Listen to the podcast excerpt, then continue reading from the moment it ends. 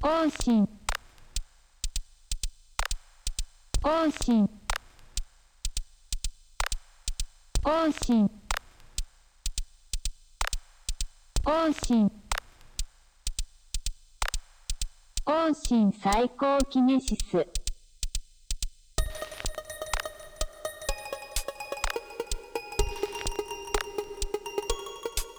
更新サイコキネシス、ワモーズと書店員のポッドキャストです。コンセプトは、言葉を開く、文学、映画、音楽、ニュースや暮らしのあれこれ、そのもの自体は気軽にシェアできるけど、その感触は開いてみないとわからない。いつもより少し時間をかけて、物からポエジーをたぐり寄せていく。1億2000万分の1のリスナーのための配信番組です。更新最高記念室 です。大きく息を吸って大きく出したな。よろしくお願いします。よろしくお願いします。あ、間違えた。えー、はい。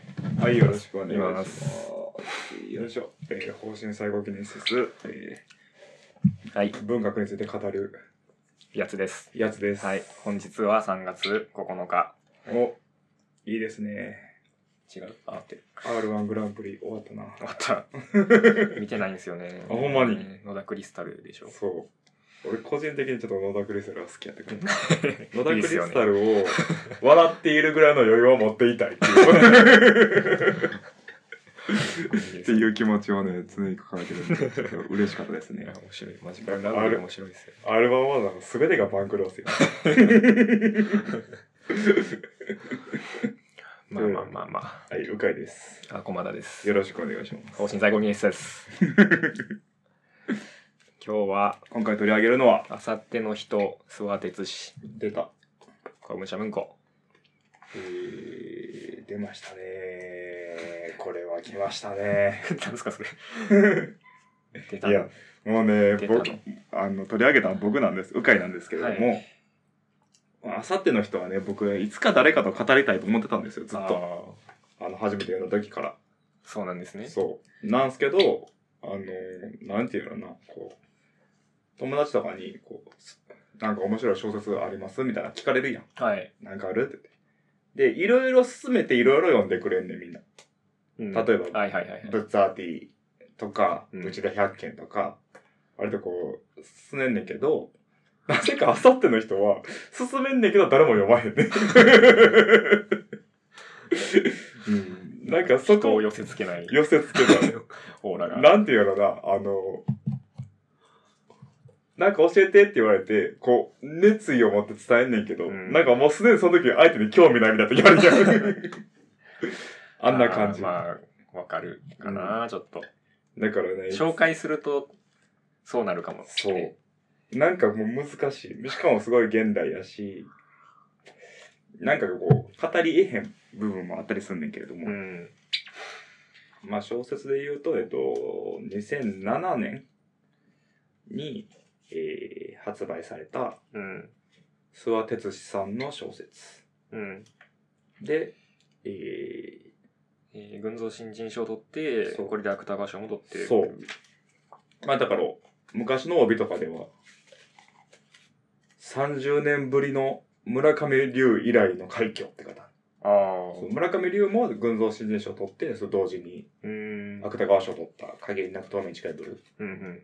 やって、で、それから30年ぶりに同じ群像を取って同じもので芥川賞を取るっていううん。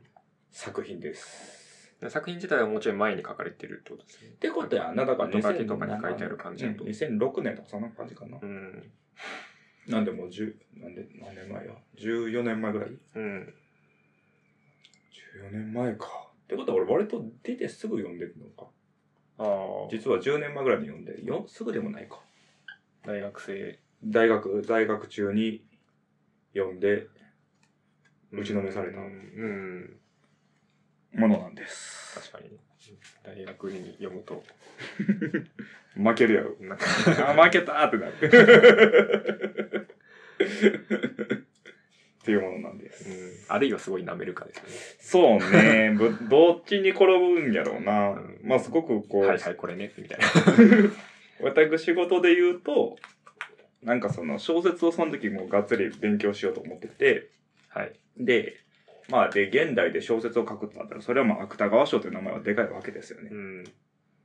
で、そこで、芥川賞の作品をじゃあ読んで、まあちょっと勉強しようみたいな。うん。で、自分の中でも、こう、割と今でもそうやねんけれども、割と古典っていうよりか近代文学、第二次世界大戦以前の文学、小説、あの日本の、ああ。が好きで、えあんまり現代って、それこそ一部しか好きじゃなかったりするのよ。えうん。町田公やったり、なんか、ある一部の人は好きやったりするんねんけれども、じゃあ、そこ全体を追いかけるっていうよりかは、ちょっと昔のうん。小説の方が好きやったりするのうん。で、その時も、それこそ芥川から入って、漱石、内田百景みたいな、もう、もろ、うん。あの、近代文学のところをずっと読んでた中で、じゃあ現代読もうってなって、芥川賞をいくつかこう、調べて、 うん。三つ目ぐらいかな。にこれ見つけて、で、そこで止まってしまうっていう。あ、終わった。現代がもう、分かったようで分からへんようで分かったみたいな。っ なるほど。てなるったものなんです。思い出の品ですね。思い出の品ですね。久あ何回か読んだけど、再読したのは数年ぶりぐらい。うん。こんな話やったっけとも思ったこと、あ、こうこうこうこうっていうこと、うん。いくつかあったんですが、まあ、あらすじはちょっと難しいとこはあるけど。うん。うん。まあ、全体の流れで言うと、えー、語り手の私私っうん。ていうものがいて、で、その私が、えー、し行方不明でどっか行ってしまったおじはい。の、えっと、残した日記であったり、えー、まあ、そこをベースに小説を書こうとしているっていう話。うん。それがあさっての人っていうタイトルの小説ですね。そう。まさにこの、えー本自体のタイトルと同じ、あさっての人、あさってはカタカナですね。う。うん。の人っていうものを書こうとしていると。でもうまくいかんそう。なあみたいなのをずっとそうそうそうそうそう。だから小説を書くという小説でもあるし、うんじゃあそれがなぜうまくいかへんかっていうと、一つのその概念、うんみたいなのがあって、それがまあ、ここで言う、あさってっていう、カタカナで言う、あさってっていう概念うんによって、えっ、と、書けないっうんていう話なの。うんだからまあ自意識の話ですよね、うんうん自意識の話だよねって終わっちゃう場合があるねうん。うん。そうねんなでこれ初めて読んだんですけどうん。どうでしたいやお面白くてうん。結構最初のもう3ページ目ぐらいのとこからかましてきてるじゃないですかその、うんうん。最初の冒頭のシーンがあって、で、その、この今書いたシーンが、このあさっての人という小説の最終項の書き出しであるみたいなのを言った時点で、ちょっとやっぱ座り直すじゃないですか。そうなんですね。もう来た かって、来たかってみたいな、なるんですよね。なるほいどや。結構その、まあ、メタフィクション的なうん。構造を早めに打ち出してきてて、うんうんなんやろな、こう、こっちの、やっぱ理解を、跳ねつけるというか、ちょっと、惑わしてくるんやな、この小説はってうんうんういんう気の張り方をするんですけど、読み通してみれば、なんかその、なんていうんですかね、ややこしさそのものと、うん。うん。ちゃんと、ななんていうんです かね。向き合おうとするというか。向き合ってるというか、僕も向き合ってるんですよ。なんかその、うんうんうんこの自意識 を解決しようっていうのをやめているというか、はいはいはいはい。その、なんか、迷迷路から抜け出さないという抜け出し方をしてるといううんうんか、うんうんうんうんなんかそこにね、ちょっとね、かっこよさを感じるんですよね。まあ、そこに、なんていうの、解こうとしていないというか、解くっていうことそのものが、うん。なんていうか、あの、全貌を表すみたいなことで、うん。なんか言うたら解決させることであって、うんだから解決を求めてないっていうところなのかな。うん。っていうかね、その、自意識の話って、敬遠されがちなんですけど、ん。それはやっぱ他者のに開かれてないからうんうん、っていうところが大きくて、でも、あさっての人は、この小説はね、その、あくまでおじの話をしようとしてるっていうところが結構キーかなと思ってて、そこ大事でうす。ん。でも構造とかの話をしだすと、もう後書きで育て寿司が結構言ってるうんんですよね。その、この本の目論見みみたいなのを 言ってて。でその文庫版の後書きがあるんですけど、それ込みでこの小説やなっていうところもあり、うんうんまあ、こその構造自体の凄さではなくて、僕が、その、ここ、この小説好きなのは、うんうん。その、自意識と、その、まあ、おじも、その、自意識に苛まれている人物じゃないですか。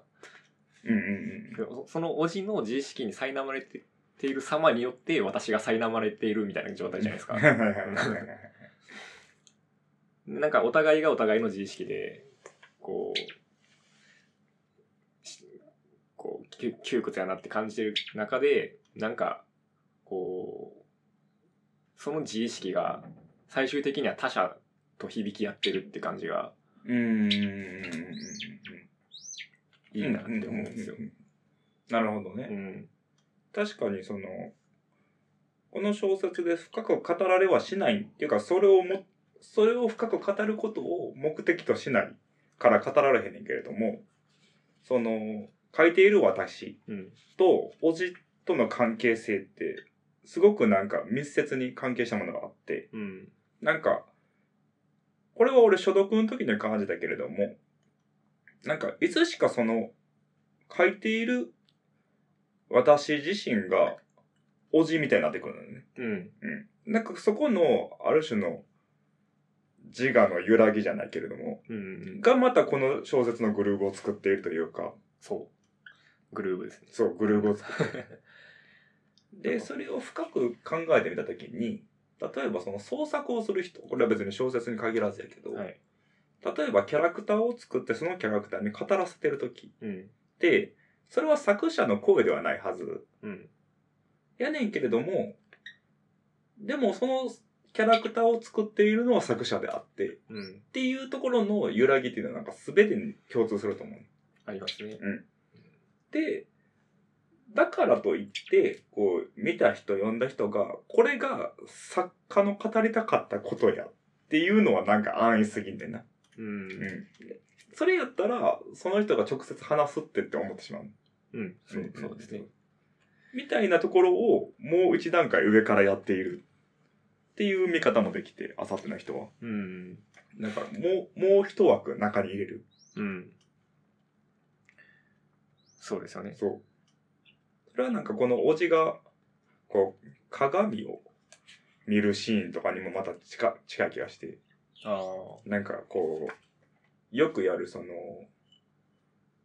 鏡をこう、三面鏡みたいな。三面鏡みたいな、そうそうそうそう。あの、重ね合わせて自分がむっちゃいるみたいな。うん。そういう形にもちょっと似てんねんな。うん。で、その中にこう、亡くなった、あ、そのおじは、奥さんを亡くならせる、な、な、奥さんが亡くなってしまうんやけど、はい。その中に自分の奥さんを見るみたいな、うん。そういう形にもちょっと似てる気がする。うん。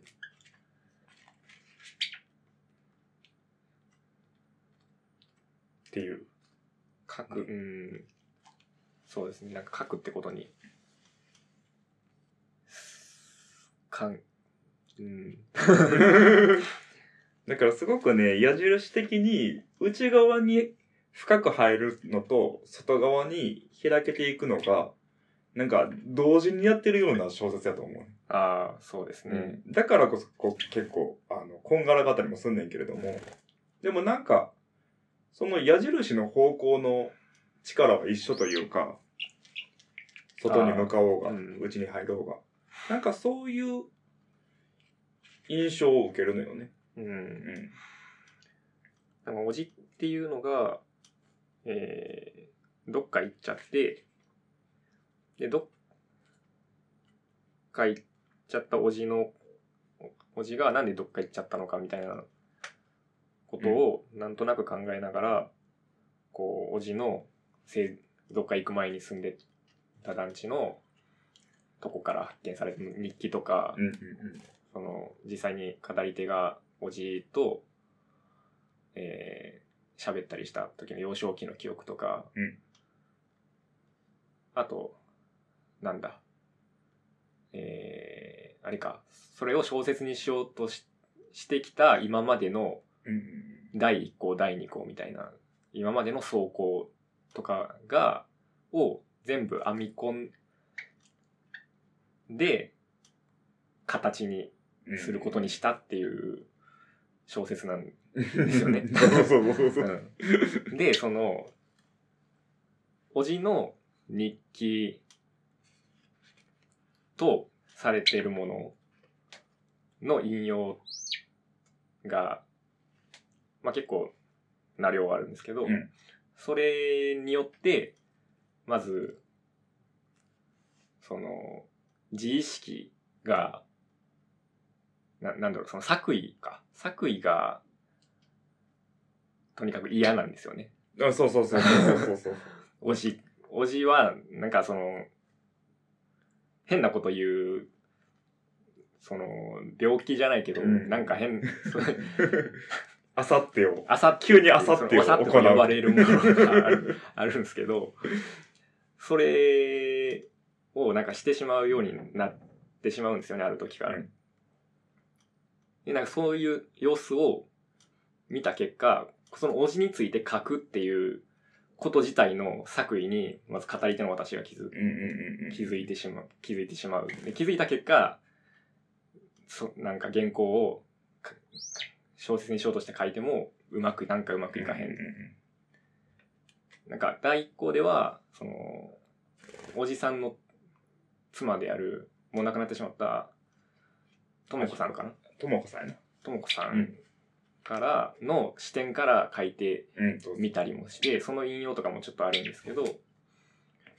それは、まあ、結局作為うん。単一視点から見たもので、それではこの王子は描けないってなって、うんうん。す捨てられるわけですよね。でも、その、ともこさんからの視点で描かれた、その引用によって、この最終項である、この我々が読んでるあさっての人にある現在時点の、なんていうの、私っていう語り手は、そのともこさんの語りの影響を受けて、ちょっと文体が変わったりするんですよね。そうそうそうそう、そこやね。うん。で、そのと、ともこさんっていうのは結局、私なんですけど、うん 書いてるもんやから。ともこさんの視点で書くってだけから、だけやからう。ん。そう、なんか、そこの部分も面白くて、その、もう私っていうキャラクターやねんけれども、でもその私っていうキャラクターは物を書く人。うん。っていうキャラクターやねんけれども、そのものを書くキャラクターが、こう別の言葉によって変化してしまうっていう、うん。そこってすごくなんか、何かを書こうとした時にすごくあることであって、うん。結局その言葉でしかないものやねんけれども、その言葉でしかないものに自分の言葉までが侵食されてしまう。うん。っていうのが、なんか、この小説結構永遠につながることだと思ってて、うん。それはさ、あのーおじの日記であってもそうで、うん。いやもう最後もうほとんどおじの日記しかないのよね。うん。で、そこにこう、どんどん作為ありましたぐらいしか書けなくな ってる。で、作為があり、あってからその作為を避けますっていうことばっかりをうん。語り手は書くしかなくなっていくっていそうう。そうなんかそういう外部からの影響で、こう、語りが変わったりするっていうのは結構小規模なあさってではあるんですけうんうんうんうんど、それをどんどん自覚していくから、ど んどん、それあさってでなくなっていくみたいな感じになっていくんですよね。で、さじゃあそのさっきから言ってるあさってって何なんかって話なんやけれども、うん。まあなんか、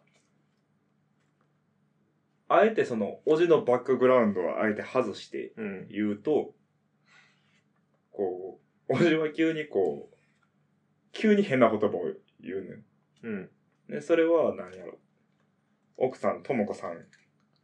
あ、これは、語り手の私が書いてるシーンやけれども、うんともこさんが、こう、自分の友達を家に連れてきて、で、飯食ってる時に、その友達の夫婦が喧嘩した時に、急にその旦那が、それはタポンチューだね、みたいな。うん。で、え みたいな。で、タポンチューって何みたいな言ったら切れんねんな。 そうそう。そうそう。だからそこにその、おじのよく、一番その印象的なのがポンパっていう言葉なんだけれども、そのそのポンパとかに意味を持たせようとすると、おじは切れねえな。うん。 怒ったりちょっと不機嫌になったり。逆にその、意味を持たない言葉同士で交流するとちょっと喜んだりみたいな。うん。で、これをある種見つけるシーンうん。で、すごく俺がその所属の時に印象的やったのが、チューリップ男っていう。チューリップ男ねそう。ところで、そのチューリップ男っていうのは、そのおじが、その、エレベーターの管理の仕事をしている時に、うん。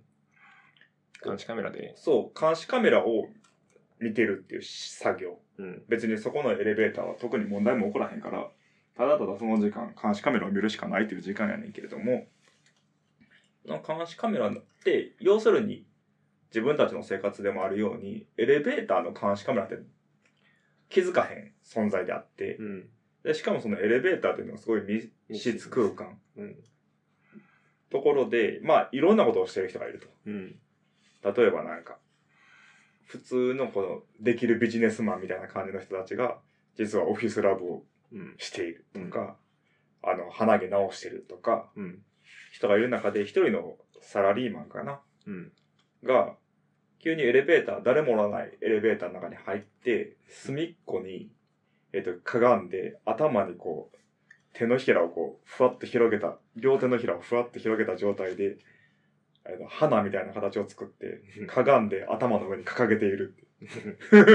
頭の上にチューリップを探している男がいる。で、それを見ておじははーってするわけ。何やこれみたいな。で、そのチューリップ男っていうものを、えっと、おじは日記の中に書いてて、うん。で、その中から、あさってっていう概念が生まれてくる。うん。あさって男。そう。だんだんチューリップ男から、あさっそれて。はあさって男やな。 そうそうそうそうそう。で、これをなんかね、ここを書かれた時に俺なんかもう、やばいとこまで行ってる文学って思っ て。ほんまに何にも知らなかった時で、うん。ましてやなんか、これもちょっと後で言及することあるけど、ラテンアメリカ文学だったり、その、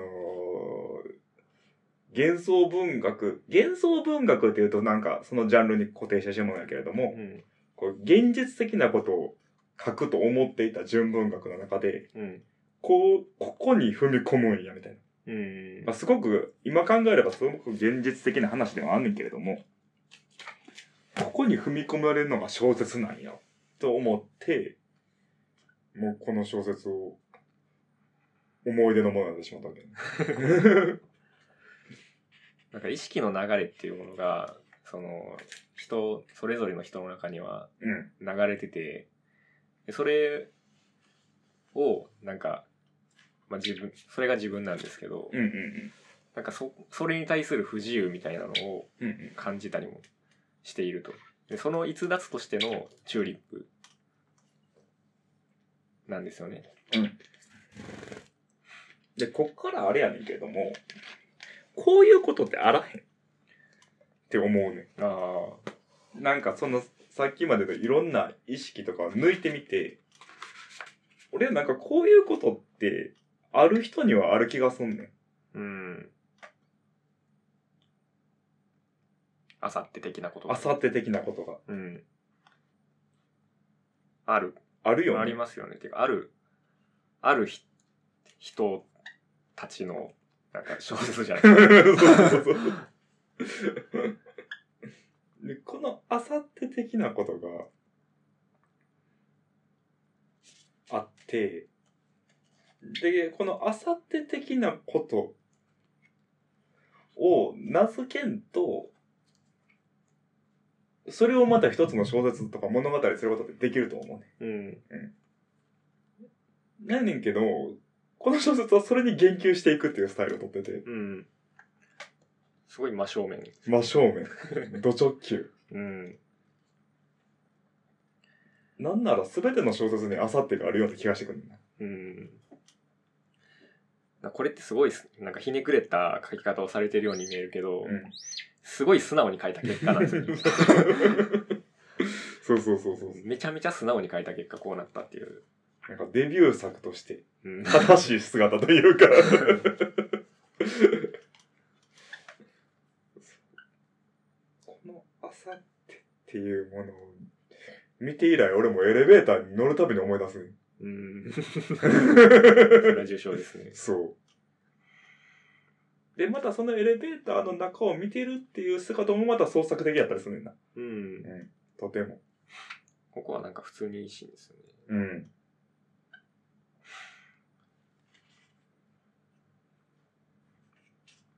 これがなこれがなうん。これがなって言うしかなくなんねんな。 でもすごくそれはとても同時に生きづらいことでもあんねんな。あさってを求めることがですかあさってを意識することが。ああ。なんか、その後のおじの日記のシーンでもあんねんけれども、あの、水金地下木ドッテン解明。うん。この水金地下木ドッテン解明っていう言葉の音の響きに、が、とてもおじの中ではあさって。うん。かつて昔あったあさってやったと。 うん。で、なんかこの水金地下木ドッテン解明の、この音の良さをすごく語るのよね。うん。水金地下木から行って、なんかドッテンで、あの、 頭をひょいと上げ、解明で下向きに落ち着く、みたいなことがあんねんけれども、それに対してクラスメートが、明快、今はもう水金地下木とドッテン明快らしいで、みたいな。うん。言うと。で、それを聞くことですごくもう落ち着かない気分になってしまった。あんねんけれども、多分ここがある種の、その、あさってと現実の、なんか、歪みみたいなところだと思う。うん。それって間違ってるでとかじゃなくて、それに対して意味を求め、しかも意味の、なんか、意味を正されるみたいな。うん。そういうことじゃないねん。そういうことじゃないそう でも、そうして、生きづらい人たちを何人も見てきたなって思 って。まあ、意味が重宝されますからね。そう。意味ばかりの世の中ですから。結局、だからその意味にとらわれ出して、この小説っていうのは、どんどん書かれ得ないものになっていくうんうんんうんうん。ですよね。意味がね。うん。小説って、意味やん、みたいなところに。うんうんうんうんそこね、うん何なんでしょうね。うん。意味なんすかね。まあ昔、昔っていうかちょっと前にコマディが出た、その、短文であると意味やねんけれども、うん。なんか文章、言葉を伸ばせていけば、どんどん意味から離れていくうん。んで、なんかその言葉もちょっと思い出して、うん。そうですね。これは、どんどん解体していくというか、うん薄めていくというか、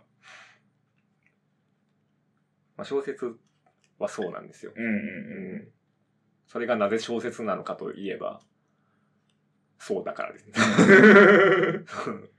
ん。意味に集約されないからです、ないものうん意味から拡散していくことで成立するっていうか。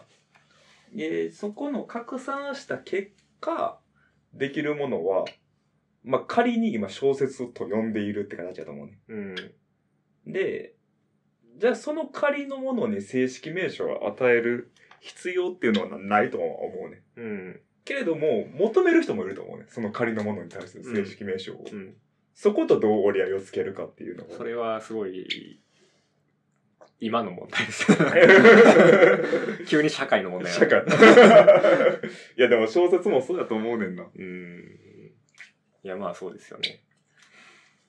で、その仮のものっていうのが、多分、その、仮である以上、多分、千差万様の形を持ってると思う。もしくは名前を持ってると思う。で、その千差万様やけれども、例えばそれに、仮ではなく正式名称を与えたものは、急に求められるものになってしまう気がする。うん。うん。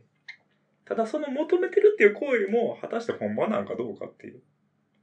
例えば、すごく今の、今起きてることで言うと、その、神のペストが売れてると。うん。で、それはすごく今を表すものや、と言われてたんやけども、うんなんか変な感じもするね、それが。うん。確かにそうかもしれんけれども、それはさっきの仮に、あの、社会性当てはめたから急に求められたってことなんかなみたいな。うん。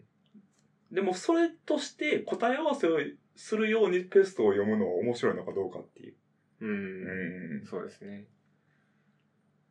あ物語って、まあ、ちょっとこの後取り扱うものでもちょっと話そうと思ってるんですけど、うんうん物語っていうのは、基本的に意味付けによって成立していくっていうか、うんなんか、これは、なんかこういう悪いものがあって、うんうん。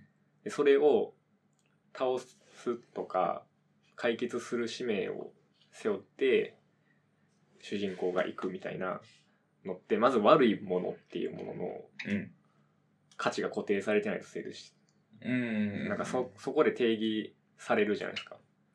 うんうん物語って基本的にそういう前提の価値に沿って展開されていくものなんですよね。うんだからそれをもうこういうあさっての人とかみたいに解体していくと物語としての認識が困難になる。うんうんうんうんで結果こうこれって何なんっていう話になってなんかこんな小説って小説としてどうなんみたいな うんうん うん。話になってくるんですけど、まあ、これはここんな小説小説としてどうなんっていう完成をしたことであさってを達成するみたいな小うんうん説なんです が。なんですけど、な、なんていうかな、うーん。その意味でないものに関しては、やっぱ感じ取ることしかできない。うんその、気を、はいはいはい。気を感じ取ることしかできないというか。それ、その、なんか、頼りなさに対して不安になってしまううん気持ちは、まあまあわかりますよね。そうやなううん。ん不安ね。うん。とはいえ、まあそういう価値、不安にならないためのその価値が誰に規定されてるのかっていうとまた、ね、そういう、ね、そうじゃないですか。 自分の価値観なのかどうかみたいな、うんうんうん。サブリナとかの話に持ってきます けど。確かに。うん。その、この話のおじの設定で、あの、喫音を持っていたといううん。設定を、ここの取り扱いが今回読んだ時うまいなと思って、ああ。その、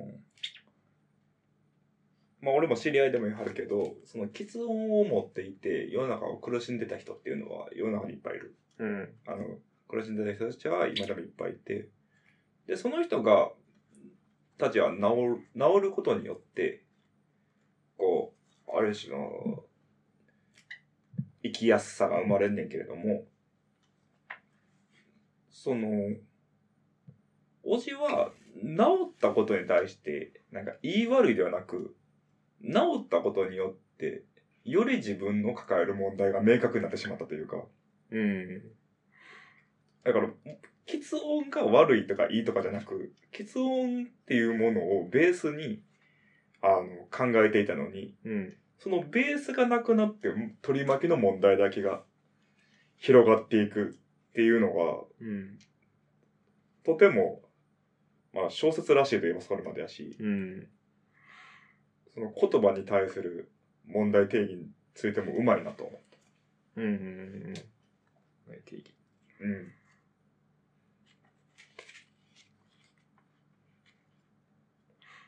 自分が伝えたいことをうまく伝えれないっていう、言うたら苦しみがきつ音にはあるはずね。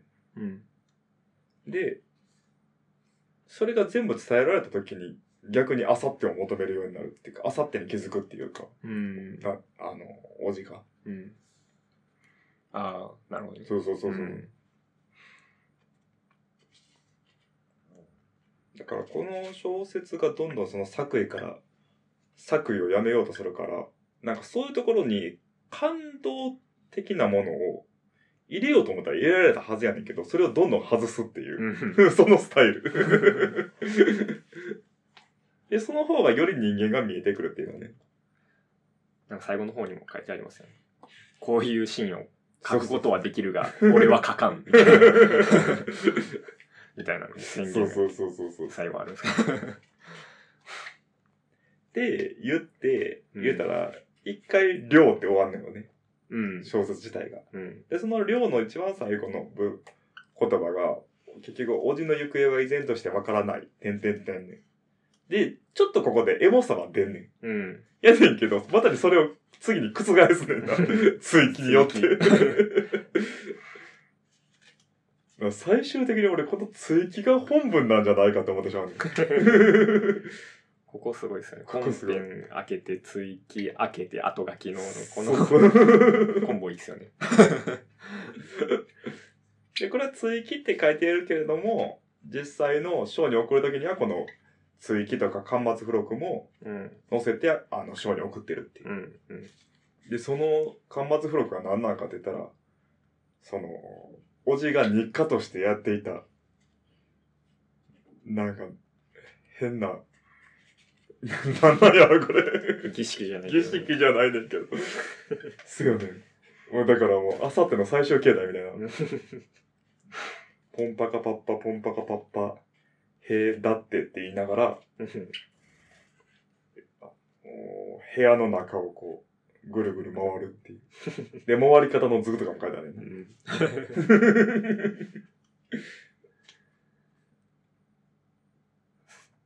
すごいですね。そう。ここによって、より世界がまた閉じてしまうねんな。うん。飽きるまで、飽きてもなお繰り返しって感じ。マジかよって。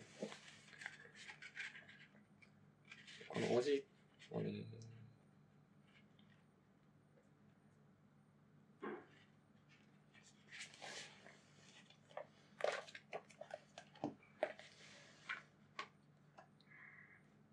で、なんか、これをね、あの、言うたらポンパ、うんあ。さってやん。で、その時同時に、あの、これ読んですぐに読んだやつが、この2作目のリスンうん。ひらがなでリスンって書いてあるんだけども、これも、言うたら、あさってについての本やね。ああ、んそうなんですね。そう、いつもひ一文目からこれかな。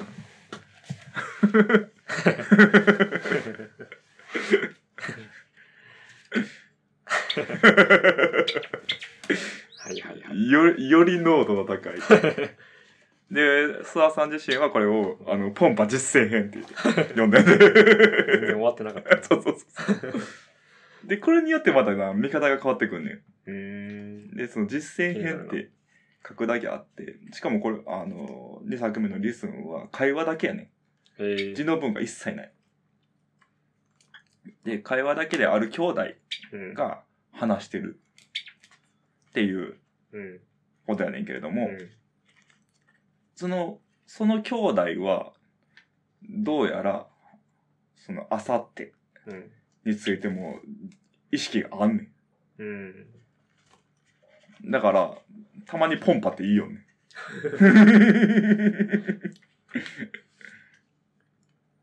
うん。っていう。話で。で、こっちの方が物語としては、なんやろ。あらすじを言いやすいね。ああ、そうなんですすごくね。うん会話だけやのに。そう。やし、何が起こったかもわかる。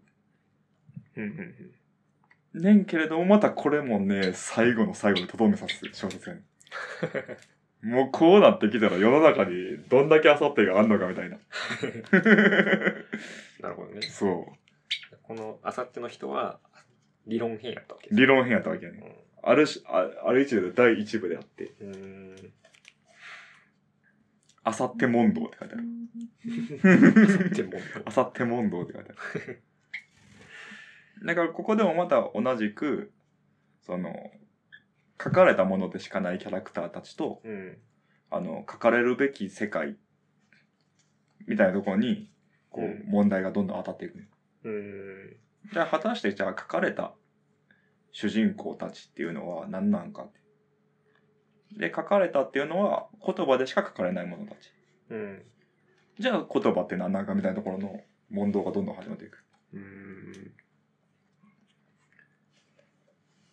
っていうのがね、諏訪さんの、まあなんか、結局ずっとそここ、そこを続けて、最近はなんかちょっとまた意識変わってきたみたいなことも言ったはんねんけども、うん意識が変わってきたというのは何やろうな。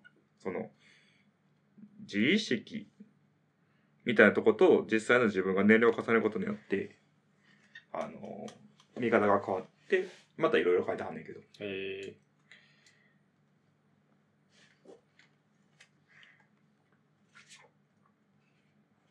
ー、変な人ですね。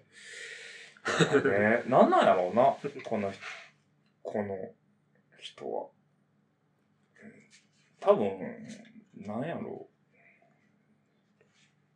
う。むちゃむちゃ本読んではる人で、実際に自分で書いてはるけど。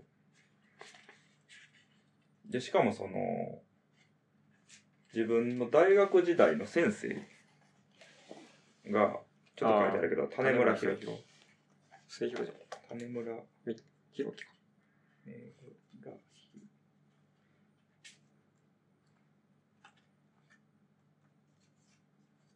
種村末広か種村末広大学時代の恩師。そうであさこってのの人は、この人に捧げらそうれてそいうる。そうそうそうそうそうそうねんけど俺もこの人もまだちょっとしか知らんねんけどなんか今ではそれこそ本好きの世界の中ではすごく有名なうん。人やねんけれども、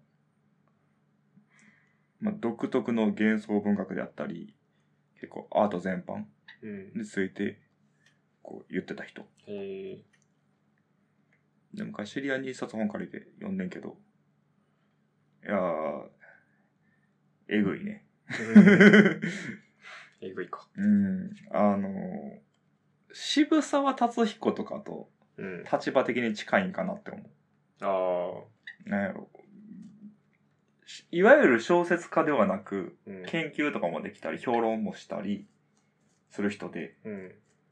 である種の言語にまつわるいろんなこともえげつない知識を持ってるみたいうん。博学。博学者なんやろな今ちょっとおらんよねそういう人ああ。あんまりなんか今すごくその人の立場って限定されてる気がしててああ、できるんやろうけどそれこそなんか横断する人と言ってたまあなんやろちょっと違うけど東博樹とかかうん。あの人は横断できる人やね。松岡さんとか。違うのか。ま松岡さん。あ。ああ、あの人はだいぶ読書読書よよりりかやな。うん。岡田 敏夫。岡田敏夫。確かに。 じゃ魔術的ではある。ユータについて書かれたっていうのも、なんか、すごく、種村さんを知ってくと、だんだん分かってくる気がすあ。うん。なんか、いろいろる。うん。惚れるところがありますね。今、表にはおらん文脈の人たちなんやろなって。うん。でも、その人たちがやっぱり、いるからこそ、この業界もあんねやろな、とかも。うん。いや知らないことがいっぱいある。うん。沼っぽいけどな。入ったら出れなさそう。 まあうね。ん。っていう感じです。という感じですね。いいな、この語り得ない感情を語るのがいいな。いいですね。うなんか、うん。まあ結構いろいろ入り組んでますけど、ん。結局一番好きなのは、うんおじ、なんかおじって登場しないじゃないですか、実際には。うん、出てこい。出てこないんですけど、おじにずっとこの、なんか、おじ自身を語ろうとしてる私と、うん。その、その語りを拒否し続けるおじみたいなのがずっとあるじゃないですか、存在在としてうんなんかそこがな、なんか、対話やなって思うんです よ。対話してはるわ、この二人って思うんですよ。なんかそういう良さがあります。はいはいはいはいはい。拒否じゃないけど、なんかど、どうしてもこう、あの、掴みきれへんっていう、うん。一つのコミュニケーションっていう。 そう、なんかそ、そこがいいなって。いいよ。うん。なんか夢持たせてくれへん感じがいいよ。俺、それであってほしいね。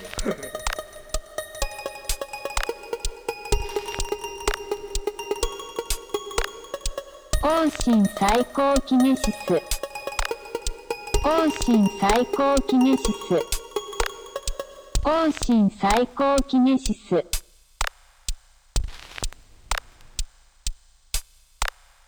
往診往診往診往診